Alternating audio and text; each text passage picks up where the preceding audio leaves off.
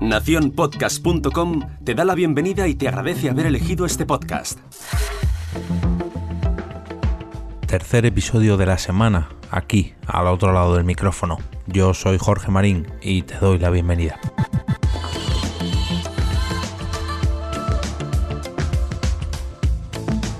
Si sois habituales de este podcast sabréis que cada miércoles hasta ahora intentaba traeros todos los eventos relacionados con el podcasting con los que me cruzaba.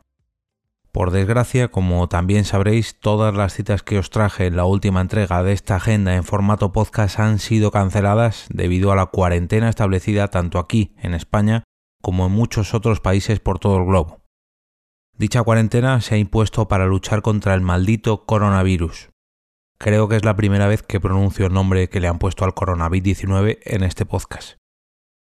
Estaba evitando pronunciarlo hasta hoy, no por no darle valor, sino por no darle más espacio que ya bastante nos lo está ganando. Tiene difusión en las noticias, vídeos, webs, podcasts y por desgracia está ocupando todo el tiempo que tenemos desde que nos levantamos hasta que nos acostamos.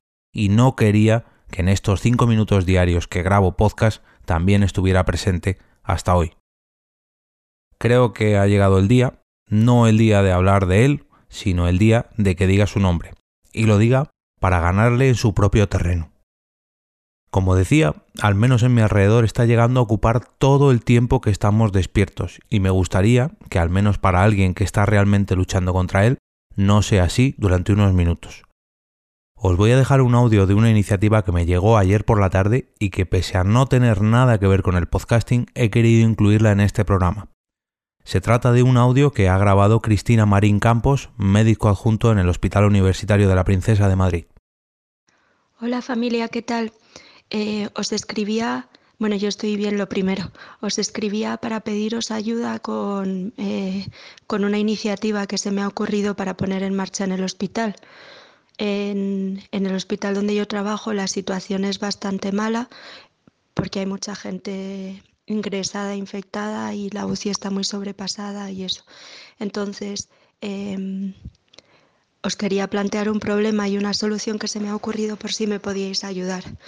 Uno de los mayores problemas que tienen los pacientes ingresados con coronavirus es que eh, están en un aislamiento brutal. Están completamente solos, separados de sus familias. Muchos de ellos saben que sus familiares también están en otras habitaciones solos o intubados en la UCI o que incluso se están muriendo. Y tienen que hacer frente a esa soledad de que los médicos pasemos, porque es la norma, solo una vez al día verles eh, y estar completamente solos, con muchísima ansiedad sobre su enfermedad. Y ya se sabe que incluso entre aquellos que se curan hay mucho, muchísimo síndrome de estrés postraumático por todo el aislamiento. Entonces, He hablado con, los médicos que llevan eh, el grupo de infecciosas y de neumología, que son los que más ingresados tienen, y se han comprometido a que si les entrego cartas anónimas de gente, eh, cartas de ánimo, anónimas de gente, ellos les harán llegar a todos los pacientes esas cartas de ánimo. La idea es que cada día, cuando un médico pasa a ver a un infectado, le dé una carta anónima de apoyo de alguien de la población general. Y es una manera también de que la población que está sana en cuarentena en sus casas se sienta útil y se sienta que puede ayudar, porque de verdad pueden ayudar muchísimo en esta epidemia. Entonces, si os parece bien, necesitaría que me mandaseis todos los que podáis cartas anónimas de apoyo.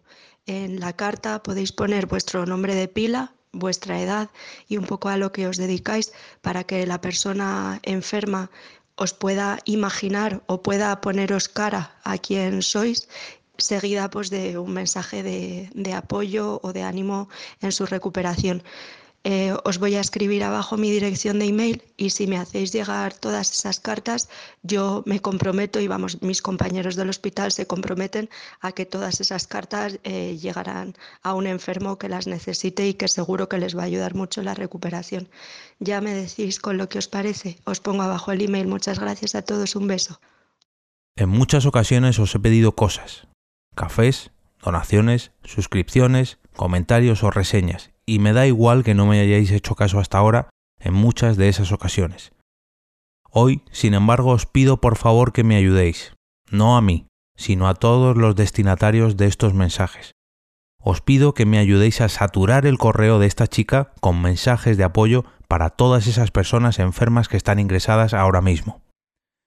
Quiero pediros que por favor mandéis vuestras muestras anónimas de apoyo a la siguiente dirección de correo cristina.marincampos.gmail.com Repito, cristina.marincampos.gmail.com Normalmente me despido para regresar a ese sitio donde estáis vosotros ahora mismo, pero hoy no lo hago.